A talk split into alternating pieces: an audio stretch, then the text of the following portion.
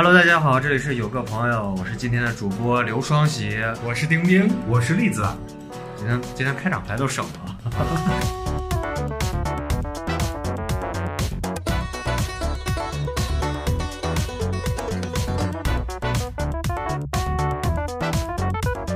因为小玲不在啊，所以大家都变得很无聊呀，没有女性参与，你就活跃不起来。是完全没劲儿，像中了十箱软金散。我是觉得马上放假了，想赶紧休息。小玲今天在家得带孩子，所以晚上不能加班，跟我们一块儿录节目。我们现在这一期录的时间可能是在十一前，但是这一期播放的时候，大概率大家已经踏到了踏上了放假的这个征程。开开车出去玩，出去玩，宅宅在家里头打游戏，那也可以一边打游戏一边听我们节目，一边做家务一边听我们的节目。所以我就想问大家，平时都到哪玩？十一的时候，观众们就回答不了你 啊。啊那我们观众们可以扪心自问。我们今天的话题主要就是聊一聊十一这个旅行，因为现在这个旅行跟以前确实不太一样了。二零二零年开始这几年，就是大家想出去玩的这个心态，已经可能跟以前完全不一样。你跟过去我们说说去个哪个国家，去哪个地方，是，现在都是一个历史名词了啊，哪儿也不去，待在家里头啊，抑制一下消费，毕竟我们也很穷。是我都已经向生活低了头，现在每天点外卖只能点一小碗米线吃。你还点外卖呢？我现在都自己做饭啊，我一直自己做饭，这个跟这个你在工作单位开个灶做吗？不是我，我以前我以前啊还会选择盒马这些去做菜，哎我现在都是菜市场。好家伙，我是从来没吃过河马，但是我在河马店里面吃过海鲜。我跟栗子，然后，那我们今天就主要是聊一下，因为现在也不能旅行了，那我们就回忆一下过去旅行时候特别快乐的一些奇葩的事情。那栗子先说吧。旅行一定是很快乐的啊。那不一定，为啥？因为就是你们相信玄学吗？就是玄学跟旅游有什么关系？有关系。就是我说一个，就是我自己发，就是身上发生的一个事情吧。就是工作的时候，一年到头来说，就是十一的假是比较长的，剩下都是三天几天的。就十一的这段时间，就是我会选择去出去玩儿，因为这个时间比较长，就是在外面能多玩儿吧。我会加班儿，完了那个时候就十一的时候，我宁愿在办公室加班儿，完让让老板给我能就是过了十一之后就不要三倍工资了。意思就是你给我多放几天假。完，其次我也就避开了这个十一的黄金周，因为去哪儿都很贵，不管是这个路费啊、住宿呀、吃饭都很贵。主要是贫穷啊只要是贫穷，有两次旅行，就是都是在十一之后，也就是七八号左右出去旅行。我就说是这个玄学的问题啊，就是我第一次不能算旅行吧，就是我去大学刚毕业。刚参加工作的时候，我跟我女朋友，我们去了南京，去了五天，每天晚上就是也年轻嘛，玩酒吧呀，就是就是各种玩嘛，玩到很晚很晚。完了早上六七点就能起来，完了就我就记得我那个酒店底下有一个老字号的餐厅，叫刘长兴还是什么，就专门卖南京的这种呃传统的烧麦呀、汤包呀什么的。我每天六七点，因为是早餐店嘛，所以就是六七点起来去吃，每天都很精神。过了第二就第二每天都很精神。就就每天都很精神，就是晚上玩到一两点回来睡觉，完了早上六七点就能起来，精神小伙，第二天还能照照样玩，完照样去酒吧，完照样就就那种疯玩吧。但是我第二年刚好是我拍婚纱照了，去了青岛，我就记得很清楚，就是我每天晚上，因为青岛就就不去酒吧，就会去啤酒屋嘛，也喝到一两点，完了早上起不来，就到十一二点才能起来。哪怕就是我有一次，我就说这咋能这么累了？感觉啥都没干，玩的都跟南京是一样的，就是那个玩法都是一样的，就是甚至有一次我都是晚上八九点就睡，完了早上起来还到了十一二点，完了于是乎我就上网测了一下，算了一下命，把我的生辰八字也输了进去，说这个地方对我身体有害，我就立马看完之后，第二天就买了机票回了。你这个经历我都不知道该咋样去说，反正我是没听懂。我也没听懂，因为我觉得太不好玩，回头把这剪掉，我直接把他这一趴删掉去。痛苦旅游，这一天到晚旅行本来就是一件很，你要说是旅行就是一件辛苦的事儿，但是十一旅行，其实我十一没有咋旅行过。啊，这里可以给大家分享一个小秘密，呃，不是小秘，行业里头的一个特殊点啊，就是大家都觉得可能是十一人多，我们扎堆儿去，十一之后我们再去，可能机票也降价了，住宿也降价了。但是大家可能没有考虑过一点，就是十一以外的时间，你去这些地方它是没有活动的，它没有这种活动。其实你去玩了以后，如果你只单纯去这个地方，还行。你要是为了一些，就是比如说城市里头一些有趣的事情、有趣的活动啊，啊，你十一以后去其实挺无聊的。我当时也去青岛，去了济南加青岛，我是快过年的时候去的。过年那会儿我去了以后，整个城市都在筹备过年，所有的老板都准备关门回家过年，我连一顿像样的饭都吃不上。但是在这个时间节点去旅游，我觉得还蛮酷的。我是因为当时跟谈恋爱受到了伤害，这这就很酷。所以我一个人买了张机票，嘚儿就飞过去。结果整个城市都准备过年，啥吃的都没有。你别说什么年前宰客这或者是啥，这些都不存在，因为大家都准备关门。吃我吃完这顿饭，这就是这家饭店今年最后一单生意。老板给我的东西特别特别多，但是基本上吃不上啥，也玩不上啥。其实峰值。期间去旅游去玩的话，其实也是有意思，因为你的商户啊，你玩，我们现在就说说是我们说去旅行，有两类吧，一类是人文派的，一类是玩那个就是说是自然这种生存。这两年比较流行什么露营啊或者啥，那你说你自然生存，这不就野外求生？你在我看来，就是像我这种室内派的人，你或者说是去。扎个帐篷干啥？我在我看来就是野外求生，体验野性大自然。我就觉得，那当然这个就在我看来就很无趣的一件事。但是如果你是说，就是比如说你像这种节假日，你想要去旅行，你想看不同城市不同的风景，淡季的时候去真的啥都没有，跟你所在的城市也没啥区别。你像我们这个城市到夏天或者别的城市到夏天，还有个啤酒摊、烧烤摊。十一国庆期间可能还有各种商户又做。其实你玩来玩去玩的还是商业。啊，是对吧？你然后一个去一个地方，没有卖吃的，没有卖喝的，走三里地没有个卖水的，你只有痛苦。没有，我觉得你这你是在过年前去嘛？那确实是这个问题。除了过年和过年后的一个月，其实大城市一般都还好，只是没有那个很大型的商业活动，但是这个城市还是好的。那城市肯定是永远不变的，唯独不变的就是我现在特殊就讲一个特殊的案例。我就是做从事旅游行业的啊，这这两年特别不景气。我现在我们现在新开发这个旅游地方，就是我们其实已经入住很长时间了。这个地方大家都觉得啊，山清水秀，特别漂亮。我带我的家人，他们也觉得特别好；我带我朋友去，他们也觉得特别好。但是有个很核心的问题，他连个坐的地方都没有。你去，你得提前把水带上，把吃的带上。你说，如果你以一个郊游的身份你去玩的话，就是露营派的这种，我但我那地方不允许扎帐篷，他逼着你扎帐篷。我那我那还不能扎帐篷，不让扎帐篷，然后不能生火，然后那能铺条床单躺在地上吗？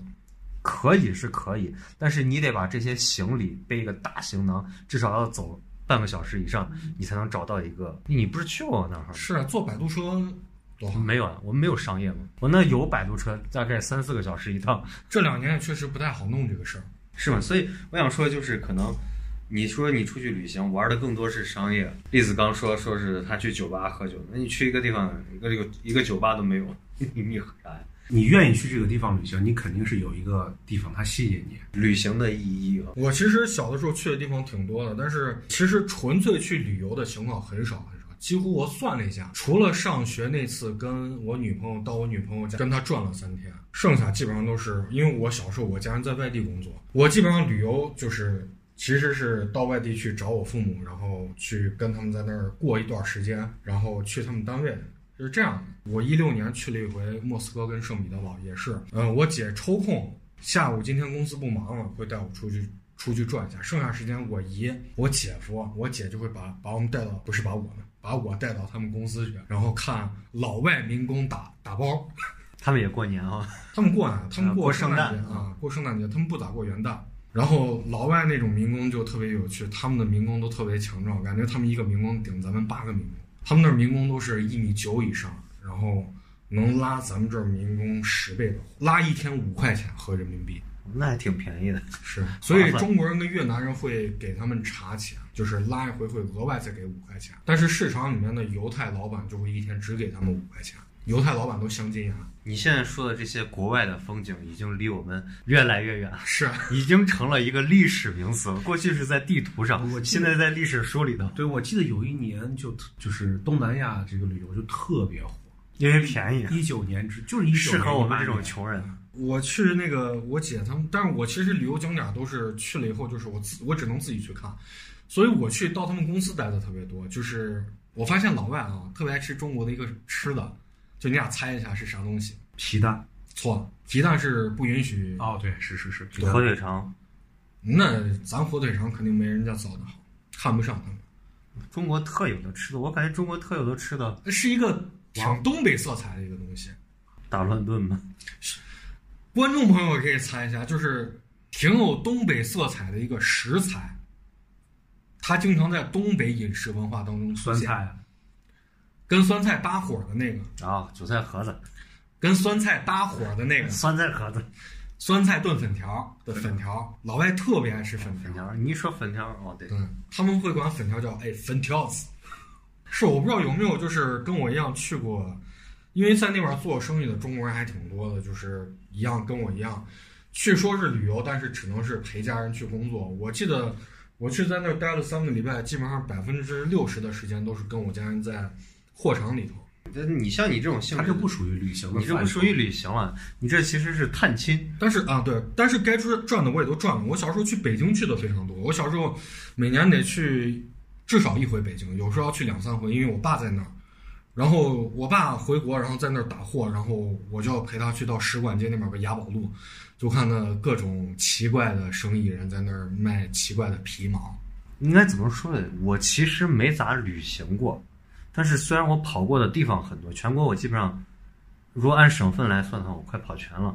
其实我觉得都都算旅游，因为你转了，你步行了，旅游这个词就你看了，旅游应该是 old school 的感觉。人家现在年轻人说我们叫旅行，旅游应该是就穿上旅游鞋，背上双肩包 背上双肩背包。对呀、那现在也是，戴一个帽子，现在出个沙丁也是这样吗？现在不是，现在人家是挂个，早几年是挂个胶片相机，然后啊走到卡卡片机啊，卡片机，不是人家现在玩玩胶片，这段删算 算算，就当我没说。嗯，那现在你像我我我大部分是因为工作原因，会去到全国各个的城市，所以其实可以讲讲趣闻呀。我觉得这是另外一种模式的旅行。因为我的工作比较特殊，我走到哪儿都是大哥们接待我，哎，好的，所以你说这种是哪种大哥？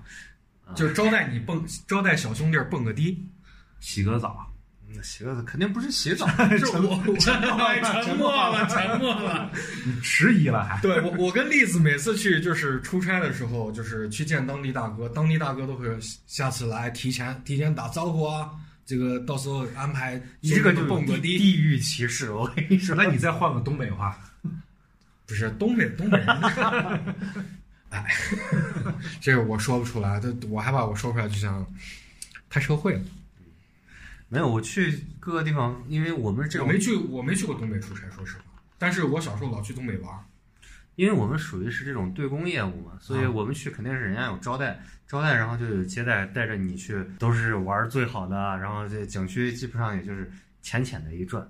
但是你要说旅游，哎就旅行这件事情啊，就我觉得可能你比如说有意思的经历，其实在景点儿我们看的都差不太多。正儿八经你说旅行有意思的点，我觉得其实是在去的这个路上。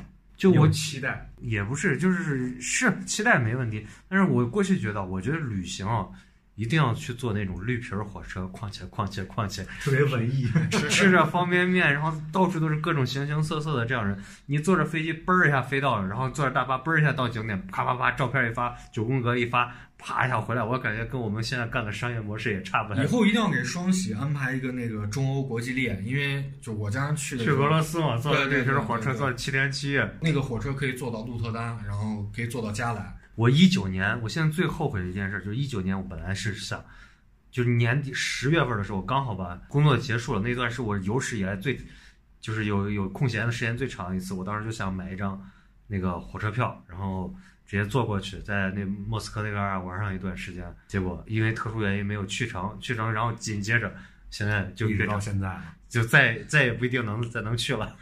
你说到绿皮火车，让我我印象中，但我小时候老坐绿皮车完了就去北京坐了整整的一天一夜，啊，对，是你坐过最长的是多长时间？就一天一夜嘛。弱爆，弱爆了。我我小时候就是去北京去的多，那就是坐啥车基本上就是就感觉差不多就是这个时间。我坐过最长一次绿皮火车是三天两夜，那你这是你是坐新疆都不止啊，新疆现在就二十七个小时。我跟你说，你是买的卧卧铺还是我买的硬座，我为了省钱，那会儿我大学刚毕业，我也没有啥钱。我记着我走之前，我妈给我说是去那么远的地方买上了两个我们当地的那个夹馍，然后我当天晚上很饿，我硬忍着没吃，到第二天我那个馍已经酸了，我把它泡到方便面里头继续吃。我以为阿姨会给你煮五十个鸡蛋，这是你来回的路费。咱们那回我不就给大家煮的鸡蛋吗？我觉得这也是个旅行，我觉得这个是。他们还老笑，就是我跟栗子是去参加同学的婚礼，在要开山路，得开一天的时间，整整一个白天都在开车。然后当时我给大家煮了茶叶蛋，还带了其他的啥我做的吃的。后来他他俩上车的时候，就跟我们另外的同学还说：“哎，你还煮茶叶蛋呢？”说我是大妈。就在路上吃的比谁都开心。不，我觉得你可以讲讲咱这段旅行的路程。可以让我先讲完那个绿皮儿火车的故事吧。就是现在其实绿皮儿火车已经很少了。那很多年前，十几年前啊，那会儿也比较年轻，然后坐着绿皮儿火车，那是最长一次，三天两夜。硬座你一天一夜你可以坚持下来，你可能大部分不睡觉，或者就是半睡半醒的那种状态。对啊，你要三天、两天三夜这个状态，其实你的精神已经极其困顿了。这一路上就是，人家说啊说人生像一段旅程，什么什么，有的人上车下车，我是从起点站坐到终点站，我身边的人来了换了，来了我突。然想到《千与千寻》，你是少女的神医你，是到哪？我到广西嘛，哦，那是挺远。那非常非常远，是关于山路，山路是。然后他慢慢走我身边的人走了，然后又换新的乘客，然后他们会不断的跟我聊天儿。我跟你讲很有意思，到了晚上，就是那个时代啊，到了晚上，乘客员开始就是三四点的时候，乘客员说不要睡觉，不许睡觉啊，这个这个点千万不要睡觉。我当时还不知道啥，他也没有跟我说，我们说的很明白。这个时候就是那种临时站点会上来一些人，他们啥东西里行李啥都不拿，就是手手抄在怀里头，四处看看谁睡着了。可能那我现在我当然知道他们是上来偷个东西，然后就下车就走了。然后这是第一天晚上，第二天晚上，第三天晚上，就是每一天晚上每一段行程人都不一样，真的感觉还是挺魔幻的一件事情。你去出差还是干嘛？我干了一件非常傻逼的事情，哎，你傻逼，大家都知道，就是你讲吧。没有年轻嘛，年轻为去去一个城市去寻找一个女孩嘛。嗯，这确实挺傻逼的。嗯，我现在肯定不会干这种事情了。那主要那会儿也穷，是是是当地的少数民族少女吗？嗯这个事情肯定不去了以后拿竹子夹你的脚，然后喝那种阶梯酒。就是我到了那个城市唱市，山歌，嗯，我到了那个城市，度过了我人生中最漫长的一个夏天。我回来的时候是十一月底，就是十二月了嘛。然后我当时还穿着单裤，那边还是夏天，我回来已经进入了冬天了。就是我从六月份过去，然后回来到十一月，就一直是夏天，每天都是短袖，我从来没有过过这么长。我现在满脑子都是你去的是广西百色，还是难道是桂林或者是柳州？柳州，柳州，柳州，柳州，去的柳州。那会儿螺蛳粉还没有盛行嘞，我我正想问你找的女朋友是不是卖螺蛳粉的？整那会儿我不知道现在柳州是啥样，那会儿柳整个柳州啊都弥漫着一股螺蛳粉的味道。那我估计现在也是。现在听说应该是整个河南弥漫着一股螺蛳粉的味道，因为现在网上卖的这种速食装螺蛳粉，说是哎全是河南生产的。完了，你说到绿皮火车，我还印象中最深的是，就是好多那种大妈或者是大爷，就也是买的是硬座，但他晚上就会睡到那个椅子底下，铺张报纸，完了就就头就钻进去开始睡，腿就在这个过道上。我也是，我跟你说，那一趟旅程啊，就是你说这种我也见过，就是它的路啊，不是一直都是这这个座位儿不是一直都很挤，是一会儿一段儿很挤，一段儿又很就好像车上没人了，一段儿又很挤。挤的时候啊，就我印象可深刻，就是有一对年轻的夫妇，他们买了两张座，然后带了一个小朋友，那个小朋友可能就是一岁左右吧，还不会说话，然后他俩啊就。蹲在那个座位儿的下面，就是很挤。你想人挤人，他就蹲在旁边，让小朋友平躺在那儿。他俩不坐，就是一直站了一路。真的是你在一条路上能见着人生百态。而且你想，我是北方人嘛，你先见的是北方人，然后又见见我国中部地区的人，然后又见到我国南方地区的人，不同的人就是方言哦，就是可能过几个小时就换一波，就这种感觉，还真的挺有意思的。是我坐绿皮车，我记得印象最深的就是去北京，就当时应该我上初二，我爸就彻底不在北京待了，然后他那回去就把他手续要办回来，就带我跟我弟暑假的时候，结果我爸为了省钱，然后就托我就是我嫂子，就是家里是铁路系统，给我们弄了三张站票，站到北京。后来我爸就问人要了。两份报纸，然后给我们铺到座位底下，我跟我弟就钻到座位底下，把脚露出来睡觉。当时我记得暑假嘛，就很多这个返回老家的大学生。我记得当时印象特别深刻，有一女大学生，然后我爸就拿两两份报纸，把我跟我弟安排到两个座位底下睡觉去。然后我爸就跟那女大学生聊天儿，然后后来我跟我弟就钻出来，也跟那个那群女大学生聊天儿。我当时在想，哎，看着这些女大学生，我当时想。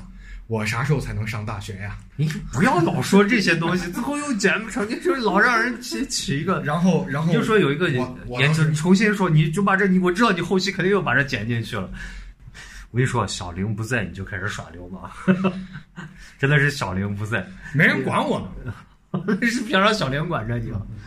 不是你你你要说小玲是咱们办公室的这个正义化身。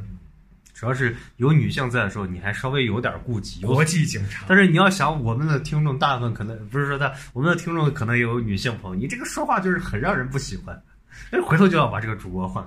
说你说说是睡睡到那个那个啥底下，床床座位底下，你们见过睡在洗手池上的没？有，我也见过。是是是只猫吗？睡在洗手池上，睡在那个椅子的两个椅子架，就是上面那个靠背上面的。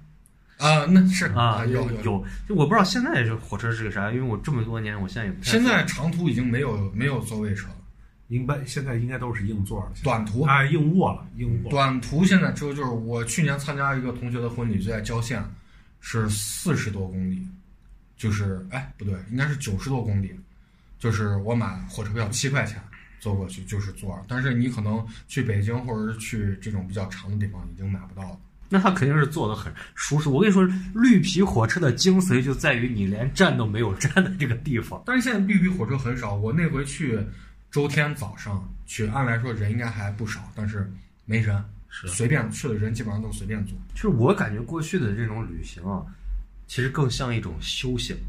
过去我们还用胶片机的那个时代的时候，我们去一个地方，每一张胶片其实是很宝贵的。你拍照也不可能说是夸夸夸拍上七八张，一会儿变个这角度，一会儿变个那，要找个最好。就是我们到一个景区，可能留下最珍贵的一张照片。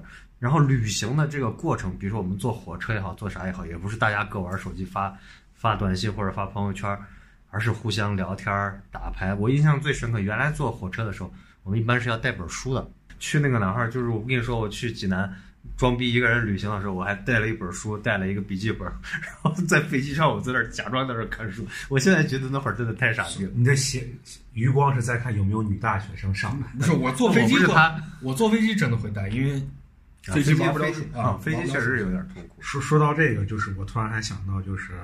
大家好像都能在火车上遇见这种边喝边坐火车的人，我从来没遇见过，只听说过。我我我我跟你说啊，因为我坐其实坐这种长途，就是我说那次三三夜两天的那一次。嗯，你说这个吃，我真是太有感触了。就是那会儿因为特别穷啊，嗯，然后现在也不富裕啊，现在也不富裕，但是现在多少我能买得起火车上的盒饭了。那会儿是真的，确实是飞跃式的进步。那会儿是真的是我每一分钱我都会考虑。因为那会儿还用现金嘛，然后那会儿是每一分钱都会考虑我要不要在这儿掏出钱，这还是一方面。二一个就是我要不要花这个钱。到每一个城，你想三天两夜要路过多少地方？他经常有沿街叫卖那些吃的。是。然后周围的大哥大姐们，那会儿我还那么年轻，大家都是大哥大姐们，一会儿吃个烧鸡，一会儿吃个这。说小伙子你吃不吃？我给你，我都摇摇头，我也不好意思。其实我是想吃。你说那个烧鸡，我就印象中，我对面那个大哥他就一直在吃烧鸡，然后我连泡面都舍不得买。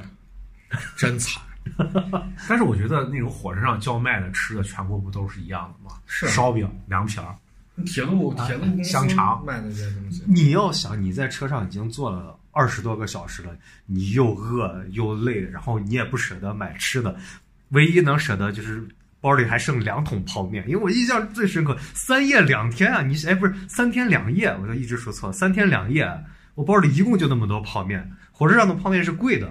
我不可能花高价去买这个的，然后我的泡面也得省着吃，我就看人家一会儿吃烧鸡，一会儿吃啥，我现在想想，我跟你说，我当时就许了愿，我这我下车第一件事我要买只烧鸡吃，待会儿咱就去吃烧鸡。你是说到这儿，我就现在想吃烧鸡。哎呦，但是我小的时候特别的渴望能在火车上吃方便面。就是我觉得这是个特别幸福的事儿，这也是我跟我姐的美好回忆。我记得有一年我跟我姐坐火车去，不是坐高铁去北京，我姐就专门买了一大堆方便面，要给我追忆儿时的欢乐时光。我俩在餐车里面吃了五个小时的泡面，那你也是凶狠。我一人吃了三四盒，就是买小盒，这样能多吃一点。嗯方便面我是对那玩意儿确实，我就现在就是他说那个烧鸡，你知道那种火车站上拿拿那种油纸包的那种给你递上去，要不要小伙子？要不要烧鸡？我见过，但是我从来没买过，因为我感觉看着就不好吃。因为我小时候就觉得方便面是人间美味，因为家里不让吃。你那会儿是小，就是我那会儿是那个年龄人。我们这儿流行一句话叫“十七八小子吃死老子啊，是”，就是我最饿、最饥饿的时候，也是我最 贫穷的时候。然后我看那个肉啊，我这这么多年，我想起来我还是想吃。是我，哎，我当小伙子的时候能吃两斤半面条。但是你说在旅行上，你们见没见过那种，就是那小小一张餐桌，呃就那个小桌子、小桌板，人家能整出来那种满汉全席的那种感觉。就是你你看过那个什么《人在囧途》吗？人前一阵徐峥演的那个，前前几年他就是去俄罗斯那，十几年前吧，就就几年前就几年前啊，人啊，是不是？人在囧途不是去俄罗斯，去俄罗斯是另外一个电影叫妈在妈囧，对对对啊，妈囧。他妈不是拿出来个电饭煲吗？我真的见过拿出电饭煲在那现场，但是他又插不成电，我也不知道他是是早。早些年的火车绿皮火车是是有有插头吗，好像是有。现在也有，现在也有。硬卧才有，那硬座没有。硬座你记着过去他会去那个啥呀？他会去那个餐车的那个车厢，或者是去吃那个叫有那个热水的那个车厢去插吗？那儿有插座吗？我记得过去你记着没？卖那个手捏式的发电机，没印象。没印象。就是手机那会儿不是手机没电了，它有个那个手咱们是在一个时间。手手捏式发电机，而那个火车站叫卖那种奇奇怪怪好家伙，双喜，你这都是啥呀？你说的我们这听都没听说过。我咋感觉我真的跟你们差了一代人的感觉？双喜，你是不是骗我们的？其实你不是八七年的，我跟快迈尔一样，你是七八年的。我我今年六十二岁，哎呀，那你真显年轻，看着就跟五十多一样。那，你说旅行，我觉得旅行最好玩的事儿就是你对于就他刚刚说的，对于目的地的期待和跟你的朋友在路途中这样玩耍这种快乐的一个时间。啊，那是，但是我觉得这样的机会真的不多啊，是太珍惜了。因为我每次都特别的珍惜跟朋友一块儿出去玩的机会。就是我跟朋友出去玩，我跟我的朋友们，包括朋友们自己，都从来不玩手机。我们会抓紧一切的时间去享受这个欢乐时光。不是你说这个，我觉得不对哦，就是不对点在哪儿哈？就是这个不是说是这个有多珍惜，而是我说我很珍惜，我们年轻的时候这样的机会其实挺多的。就随着年龄越来越大，那也有可能是我的特点我说聚到一起不容易。啊，就是一块儿去旅行这件事情。嗯，我跟一个朋友说是去看一个什么花海，就是某个地方的一个花海，说了十几年，都没有一块儿去成。直到那一年，就是我一九年的时候，我一个人骑了个摩托车跑过去，我实在等不起了，我怕我等着他，我头发都白了。是去洛阳看大牡丹吗？不是去汉中看油菜花田，哦，那确实离咱们挺远的，都不在一个省。穿帮了啊！因为当时看那个就是小学课文里头有一个桂林山水甲天下，哎，这是一代人了啊，对对对 课本用的一样，所以我一心想哎。我妈他们那个年代课本也有“桂林山水甲天下然后我想去桂林，然后我当时还有想去哪儿？想去那个日月日月潭，不是日月潭，那个叫啥？月牙泉，塔尔寺月牙泉那边，月牙泉在”，敦煌那甘甘肃，敦煌那敦煌那边。。嗯那个地方后来我之没有去成，主要一个原因是那个地方好像要么就是飞机，那那地方机票还不打折，哎，主要是贫穷限制了我没有去成。得赶紧去。月牙泉听说现在越来越小了。是然后还有一个地方就是我一心想去莫斯科，不是莫斯科，就是黑龙江 去过一次圣诞节。就是人家跟我说是黑龙江那边的那个圣诞节，就是他那儿街道建筑一边是那种巴洛克式的建筑，一边又又像莫斯科，又像俄罗斯，又像东正教啊，又像又像又像中国这边的这个感觉。你说到这儿，我记得我不知道你们有没有印象，就是小时候学了一篇课文叫《大兴安岭》，是，我就看了那个，那个插画，就是他冬春夏秋冬四个照片儿。对，我就是看了那个，所以我想去。那你说这都几十几十年了，但是一直由于各种原因，我不去呃黑龙江的最主要的一个原因上，我觉得我去黑龙江，我一定要找一个，社会大哥陪不是 不是社会大哥，呃我一定要找一个就是和我兴趣相投的小姑娘跟我一块儿去。去那儿东北，反正我小时候，因为我爷我我姥姥姥爷在东北当的兵，我小时候去挺多回的，没进过大森林，但是吃过好多的东北的特产，就是原来跟大家好像聊过啊，飞龙，嗯，就是像介于鸽子跟野鸡之间的一个吃的，非常非常好吃，是卤的。还有一个就是它那个炖榛蘑我是想去那儿吃他们那儿那个大列巴，啊，然后那个莫斯科喝喝格瓦斯莫斯科红肠，我当时说说是原来就是很年轻很年轻的时候，说我一定要跟个我喜欢的一个姑娘一块儿过去，去那边我们都穿着军大袄，坐绿皮火车，在火车上去吃冰棍儿，然后吃大列巴，然后喝伏特加，我跟你说，我跟你说莫斯科好一定你怎不是么去啊不是莫斯科，黑龙江。啊黑龙江，你刚说莫斯科，所以现在有这样的姑娘呗。现在有了，但是我们都没有时间了。就人生一定这个旅行，会有的会有的呃不不不，我是想引导他现在赶紧离婚。啊，就是其实我我们对旅行的这个期待啊，其实我不知道你们是啥样。我是对旅行的期待就是，我觉得去哪一个地方，一定要跟哪样的朋友一块儿去，或者哪样的人一块儿去。对我很认同。你比如说，我对于去黑龙江的这个，就是去那个黑黑龙江的那个叫啥来着，哈尔滨。啊、我对去哈尔滨，我就想，我一定要跟一个，我当时想，一定要跟个喜欢的姑娘，我去给她拍照片，我去给她一块穿军大衣，我一块，我俩一块儿再站在街上蹲蹲蹲，我的嘎，然后吃大列巴，就特别开心的下着大雪坐绿皮火车这种感觉。然后，但是去月牙泉，我又想跟另外的一个朋友，然后我去无人区的时候，我一直想有一个有一个男孩，我跟他跟我跟他关系很好。你还挺挑剔，我们看来都是陪不住你的，你们太无趣了。我们还无趣啊。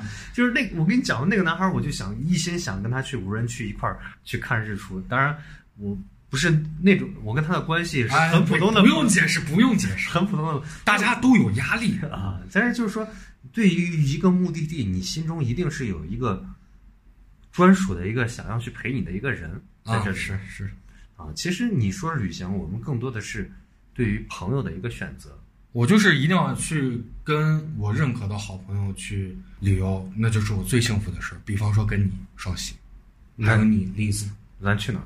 咱不录了，这期就最后一期了。我不是我，我觉得去哪儿都行，因为去哪儿对我来说都很开心。那走，楼下烤肉串儿。我就不管是离得不远的郊县，或者是去大美新疆、大美西藏，我觉得这些地方，就只要跟好朋友去，你总能发现源源不断的美景啊，你要说去新疆的话，确实还挺好玩的。啊！是我去过喀什，喀什是有一个特别有意思的地方，我不知道现在还有没有。那个地方现在还有个毛主席像，不知道没去过没去过然后它里面有个就是那种老城啊，是喀什，二十多个喀什老城，然后那地方就是号称啊，就是乐器之都，里面的乐器啊，你连见都没见过，光是同类型的拨弦类的乐器啊，就几十种，你一定喜欢的。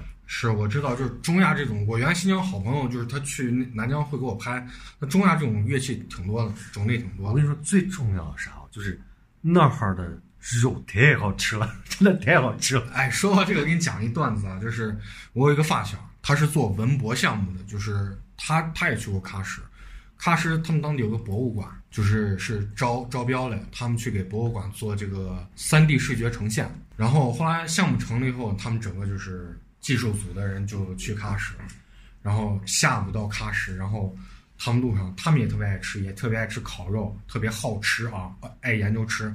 下午就查喀什那个有有一家最著名的盐水烤肉，就在他们去落落脚的那个宾馆的楼下。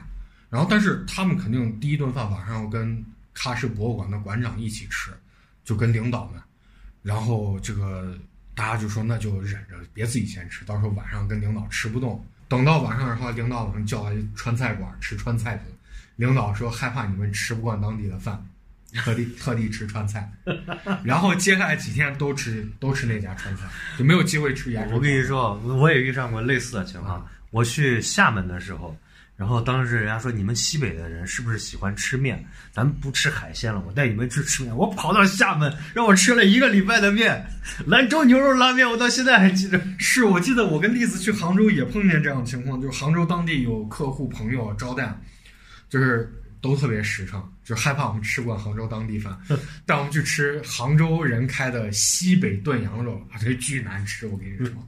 哎，你不跟说，就是你刚说的喀什那边的烤肉，嗯，太好吃了！我跟你说，真的太好吃。你吃完那边的肉，烤肉，他那烤肉有个特点，我不知道是不是都是这样，反正我吃那家是，他不上调料，只上盐，嗯只刷油，只是呃肉好肉好油都不刷啊，它就是烤烤着肥的地方出油，然后直接这么蘸一蘸，然后撒点盐就给你出锅了，太好吃了。有听众朋友要是喀什的，可以给我们寄点肉，待会儿栗子把把把咱们的联系方地址要放在下面，这个很重要。就是我吃过那个哪儿，就是南疆再往西，就是边境上，就乌兹那边风格的烤肉，他们是会有调料，但是肉也很好，他们是拿薄荷跟黑胡椒腌的，就你一吃那个烤肉味儿，它都不是新疆味儿了，它已经是那种中亚味儿了。是，然后新疆人爱，就是我有个新疆朋友，他说其实新疆肉好吃的秘密跟内地不一样，就是他们会拿蛋黄，拿蛋黄去腌肉。是那边肉吃完以后，你回到咱这儿再吃肉，那就是沾了肉粉的橡皮筋儿的那种他，那肉真的是好。是真好吃。待会儿就吃那咱走吧，不录了。最后一期了，最后一期，直接去。我记得咱上回还说咱十月份走一波新疆呢。走吧，还有四天时间，我给咱看票。新疆，你你你要说是跟你们去的话，那人家不想跟我们去，不是，咱这要要跟那个朋友，我们都不是朋，友因。为西安我去过，就是如果跟你们一块儿去哦，我最想去的地方跟你你俩还不太一样啊。你像跟栗子去的话，我其实想跟栗子，如果要跟栗子去的话，我想去景德镇。我估计可能双喜跟我去就只想去洗脚。那不会，那我跟你去肯定要去东莞。可以可以，是跟你去的话，就是我带你去澳门。跟你去适合去哪儿？去就是说是在西北的这些地方，更粗犷一些的地方，就是那儿都吃生肉的那种感觉。因为其实大家看不见啊，就是我们一直保持神秘，不放我们的照片啊。丁丁是一个非常粗犷狂野的人，我哪儿粗犷啊？我他除了脑门不长毛，他身上就是属于那种毛发极度旺盛的那，你看着啊，就像那种像中欧那边的那种人过来的人。没有我，我小时候我妈带我去吃饭，就是同事情况嘛，然后人都说说，哎呦，说小石，你娃看着特别文气，特别胆儿小，都不爱说话，斯斯文文的。人我我给人留都这印象，你好家伙，你这我感觉你像是那种祖上有突厥系的血统，骑着马提着人头就往那冲。是我也特别奇怪，就是我爸有时候就是我我大了嘛，二十几岁在家洗澡的时候光光膀子，只穿个内裤，我爸盯着我看都会发出疑问，有时候都会给我家亲戚打电话说，为啥我儿子毛这么多？这扯远了。回头你可以把你的毛拔下来给我们当你粉丝礼物，哎，是我上大学就经常给舍友们送送我的毛发，粉丝不要钱。你这个人太恶心了。因为我妈是女的嘛，那就不说了。我爸的体毛很少，但是我这好家伙都护心毛就是有点奇怪，我脖子后面也都是毛，腰上也都是毛。你看我，我虽然来扯远了，咱扯远了，咱还是拉回来。不是我有想见一件事儿，让这个一定要让我说完。你看过那个原来黄日华演的那个《天龙八部》没有？然后说契丹人验证身份的时候是露出胸口的狼头。对对对我现在我身上不长毛，但是我胸口啊肚子上全是毛。我现在都想给你互撩胸口。我以前那个我办公室的姐姐们就是没事儿好，就是也会掀开胸口，不是不是，办公室姐有时候中午特别无聊，感觉味儿淡了，没啥意思，就做做鸟，没有不是把你的指头就就跑到我这边说说那个，就是因为我对他们来说就是小弟弟嘛，你身上带着羊肉然后就是，哎，丁丁，把你的露出来让我看一下，然后我就把我领子啪拉开给他们看，他们 咦，就感觉他们浑身打你寒战，说这味儿淡，我以为你胳膊抬起来让我闻闻羊肉味儿。就就感觉给他们上劲儿了，你知道？然后我女朋友我也会跟他们提前说，我说我说我毛发旺盛的很，就是我不知道你能习惯得了吗？你要这样啥习惯？人家要给你做啥特殊的事情？你一定要看着他把这块要剪掉。我跟你说，再再他把这上面弄上去，我就疯了。就我我属于咱们这个就是主播里面的反面角色，你们是正面角色，扯远了，扯远了。我问你们一个事儿啊，就是还是说到就是出去玩旅行十一，那十一除了旅行以外，最大的一个特点其实就是发发份子啊，去参加收请帖，去参加婚礼，去外地，有的朋友是外地的，你可能你的大上期不是咱说嘛，说大学同学最后一次见面可能就是他的婚礼，再往前就是毕业毕业以后最后一次见面就可能就是他的婚礼了。是啊，就为什么会大家都会扎堆儿在十月份结婚？你们结啊，你结婚不是十一？因为初春跟仲秋都是这个就是麦子收完了没啥事儿，然后初春的时候还没开始劳作，哎，这是咱们古代的时候就是这样，就是春天是高梅之际，秋天是丰收，有个什么季节？我跟你说为啥？一个是你就比如说你的好些外地朋友，他也只有这个时间能坐个飞机来参加你婚礼。没有，我说的是传统文化里边，你胡扯！这真的真的真的，这是而且十一里面，你像今年一号、二号不是好日子，但是一号、二号现在好像好多人不是很介意这个了。他一年里头就那么多好日子，相对来说十一这个节假日也比较长。五一、十一一般都是结婚的高峰期嘛。对。啊，你说我看今年热搜还有那收了二十多份儿，我要不我就崩溃了，我就全都不认识你们，我现在微信就注销了。我现在反正我原来就是有两个关系好的同学通知我结婚呢，我就都不去，我就硬说我不去，因为我是实在是舍不得那份子钱。那你不去跟你分的人不到钱到呀？那那我是因为舍不得份子钱，我也不好意思去了。我一般都是装看不见。关键我也不想去，那俩人，哎呀，跟我关系也不是那么好。原来跟我前女友关系好，我有点恨他们。我现在原来我是属于是那种直接就是收到了当没看到，啊，外地的你连想都不要想，别指望我说跟你说你包机我都不去。哎呦，你你们记得就是我当时那个就跟你们聊那个就是五角大楼那个打一百针要挣一百万的那个两岁参加黑社会的那个大学同学都记得，他当时结婚就是，他给我打电话，就我当时是我们学校在培训，然后我周六周天都要去。校外去参加培训课，然后我跟他就是我我是不想参加他婚礼，因为我害怕随份子，就不是因为别的。他周六给我打电话说说丁丁，说明天我中午结婚啊，说可一定要来。我说哎呦，我说真不巧，我说明天我我们走不了学校培训。然后他紧接着说，哎，他说你放心，我已经给你们这些中午来不了的人做好了准备，晚上还有几桌呢，专门给你们中午来不了的人准备。我说我去，我说那行吧，行吧，我来，我中午来。十一结婚这个事儿啊，就是我对你一说，因为我好些年都没有接到十一结婚的这个，因为我毕竟年龄太大了。我那我身边的跟我同龄人都，你别说结婚了，离婚的都已经有了。我还想说是他们的孩子要结婚都没邀请你去，没有，他们现在是是，我前一阵接到了一份，接到一份，然后他是十一结婚，是回老家结，所以在他那边待客，所以他一般也就只能选到十一这种。特殊的时间段，你说十一好不容易放个假，然后又要你说十一好不容易放个假，然后又要去参加婚礼，真真的很恼心。虽然说现在我们这个大环境不太允许我们出行旅游了，但是十一我觉得在家刷刷剧也是很快乐的啊，前提是你放假了。我我有一个同事，他的那个就是结婚啊，他从拖了已经两年了，到两年到现在都没办成酒席，就是他每定好一桌就要退席，因为他们那儿就要开始。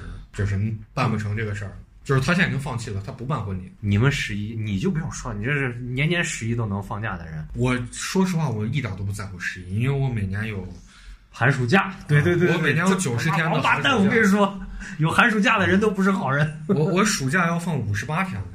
我说实话，就是我对十一是既爱又恨，就是因为我之前是做这个餐饮的嘛。十一对于餐饮来说真的是一个黄金的，是这七天，但是既爱又恨是什么？就是爱就觉得，哎，这一年就指着这七天挣钱了；恨就是这为了这这这七天，你得提前甚至一个月甚至两个月，你得准备这些东西，又头疼，又这个焦虑，这牵扯到这个人员的安排呀，还有你这个账期呀、费用呀等等等等。十一不能出去玩。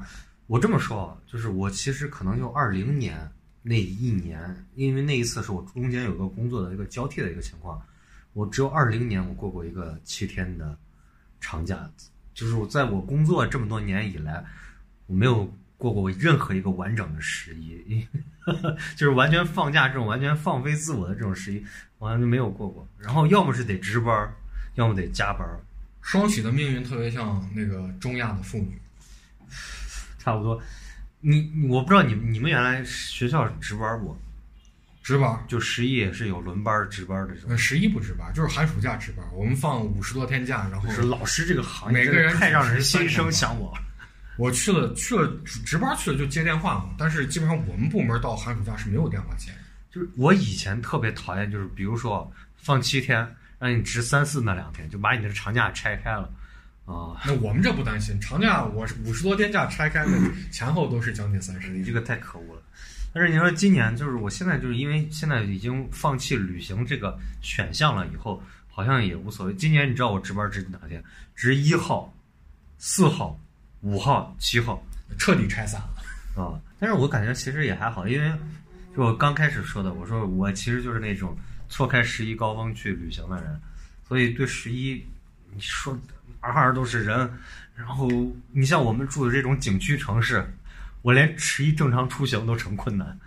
是啊，十一好家伙，咱这就堵的就没法说了。